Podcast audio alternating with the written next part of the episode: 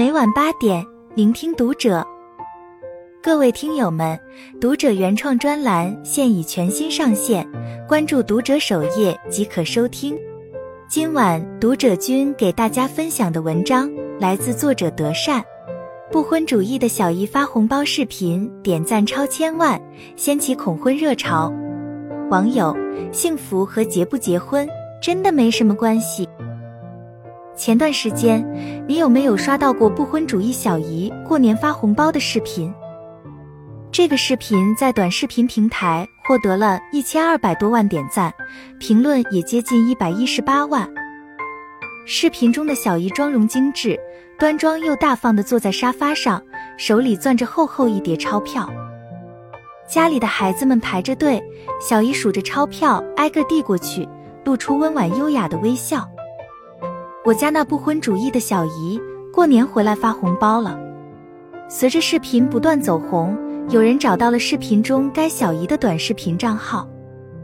原来，视频中的小姨本身就是一名博主，因为这则视频，她的账号粉丝从二十四万涨到了三百二十二万。于是，不少人质疑她在摆拍炒作，给自己攒一波粉丝再变现牟利。抛开这一层先不谈。从事实角度看来，如果视频中的小姨真的年近四十，这个状态确实很厉害。但是她仅二十八岁，正是意气风发、风华正茂的年纪，却结结实实的像一波已婚已育、年近四十的中年人灌了一把鸡汤：不结婚、不生孩子就能保持我这样的状态，这多少是有点讽刺了。但有趣的是。人们往往只愿意看到自己想看到的，她多金又优雅的状态，恰恰唤醒了那些正因为婚姻和生存而焦头烂额的人们内心的渴望。因此，人们顾不上纠结她是不是摆拍，而是把这则视频当成了一个出口，把积压了很久的情绪发泄了出来。男性的发言大多在夸女性的经济独立，而女性则在不断鼓吹不婚主义。因为不婚，所以才优雅。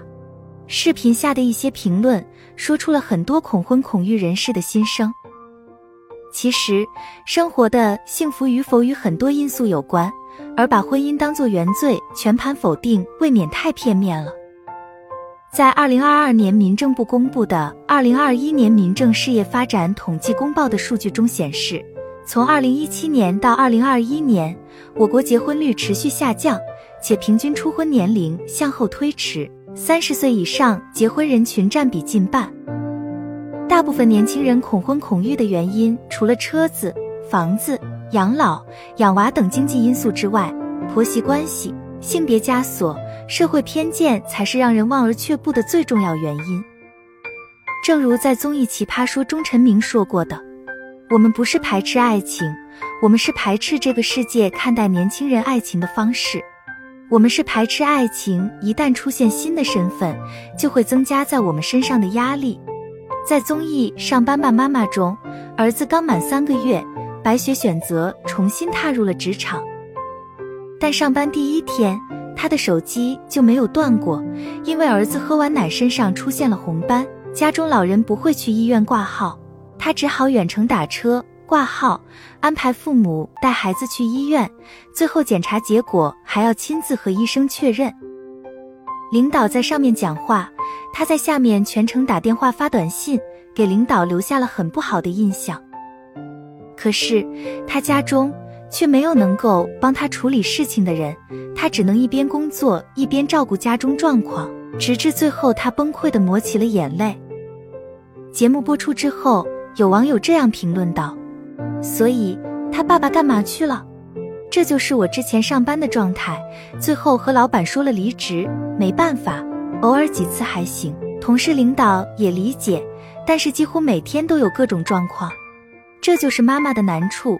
不理解的肯定是没吃过这种苦的。如果家里人不能配合，职场妈妈很难两全。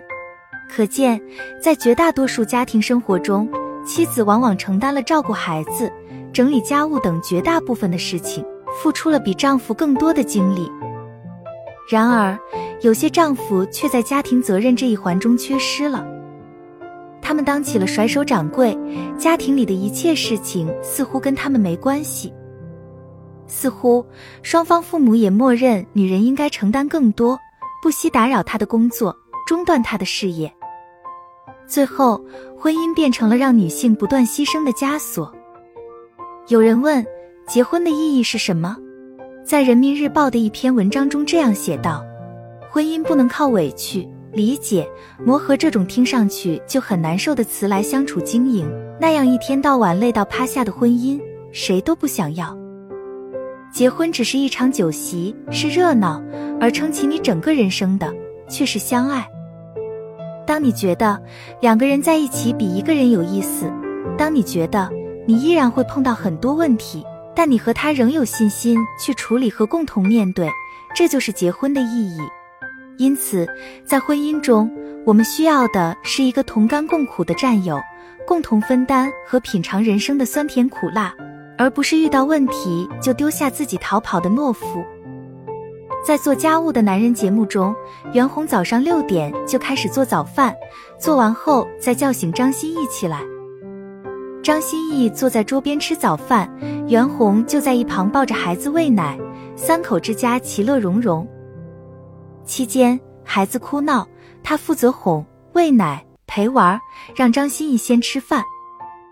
他眼看着老婆经历了长奶、堵奶、发炎、睡不着、身材走样等各种各样的问题，心疼不已，并在节目中呼吁道：“男性应该多承担一些抚养工作，女性在抚养孩子方面真的付出很多。因此，在婚姻中没有谁天生就该伺候谁，家庭的温暖是靠相互付出和体谅换来的，并不是靠特权。其实说到底。”结婚与否只是人生的一个选择。结婚有很多问题需要面对，但不结婚的人生也不一定轻松。但最重要的是，我们知道自己想要什么，并有能力承担选择的后果。科学家严宁至今没有结婚，但在自己热爱的科学界却是无比鲜活的中坚力量。他那句“我不结婚，不欠任何人一个解释”，让很多人觉得太酷了。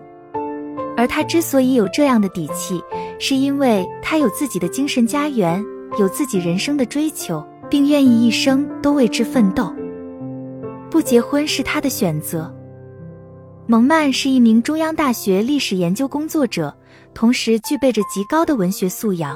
于是，中国诗词大会便邀请他登上央视的大舞台，为所有热爱诗词的选手们指点江山，激扬文字。随着一夜爆红。他的情感问题也被一些媒体和民众当作谈资议论纷纷，于是他也做出了相对的回应：如果哪天我想结婚了，我会真诚拥抱我的想法；如果暂时不想，那我就真诚拥抱现在的生活。当我们能够找到自己的精神支撑时，面对结不结婚的问题，内心自然能够做出更加清醒的判断。正如复旦大学梁永安教授说的。一个人最根本的问题，不是解决找恋爱对象的问题、结个婚的问题，关键问题是找到你自己的一个精神的来源，找到你精神的立足之点。这个问题是超越于一切的。你有了底气，有了内生长，其他都不在话下。在电影《小妇人》中，大姐梅格是标准的传统淑女。她曾有希望成为一个舞蹈演员，美丽的她也想过通过舞会认识一个高富帅，用婚姻作为筹码跻身上流社会。她去参加有钱人的聚会，若是有两条长裙，一定要选更好的那条。遇到家庭教师布鲁克后，她才发现有钱人看到的是他的外表，是他的衣服，唯有布鲁克看得到他的窘迫。经历浮华后。他最终的选择是爱情。在他的婚礼前，妹妹乔来劝导他，让他和自己一起逃走，因为乔的梦想是成为作家。他认为姐姐早晚会厌倦相夫教子的生活，要像自己这样才能自由。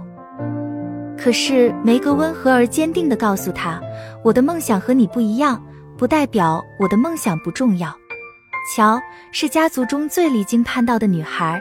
也是作者的原型。他乐观好奇，像假小子一样。热衷于写作的他，无论对爱情还是婚姻，都是快刀斩乱麻的态度。别挡我的道，我要写书。但电影中，导演让他大胆地说出了：比起爱，我其实更想要被爱。他们有思想，他们有灵魂，还有心灵；他们有抱负，他们有才华，还有美貌。我讨厌人们说女人只适合去爱，但我很孤独。逐渐成熟的他，在拒绝老李求爱，看着姐姐妹妹纷纷有所归属时，也会孤独。电影却用新的视角来解读他的选择：人格独立和独身主义是两件事。与乔的独立自由一样，结婚是梅格想要的生活方式，没有哪一种方式一定优于另一种。追求梦想的独身女人活得很酷，但谁说家庭和婚姻就是不值得的呢？通往幸福的路不止一条，路上我们需要爱，也需要被爱。但最重要的是，是学会做自己，靠你的努力，成为任何你想成为的样子。如果您也认同，就关注读者。愿往后余生，我们都能择所爱，不负爱与自由。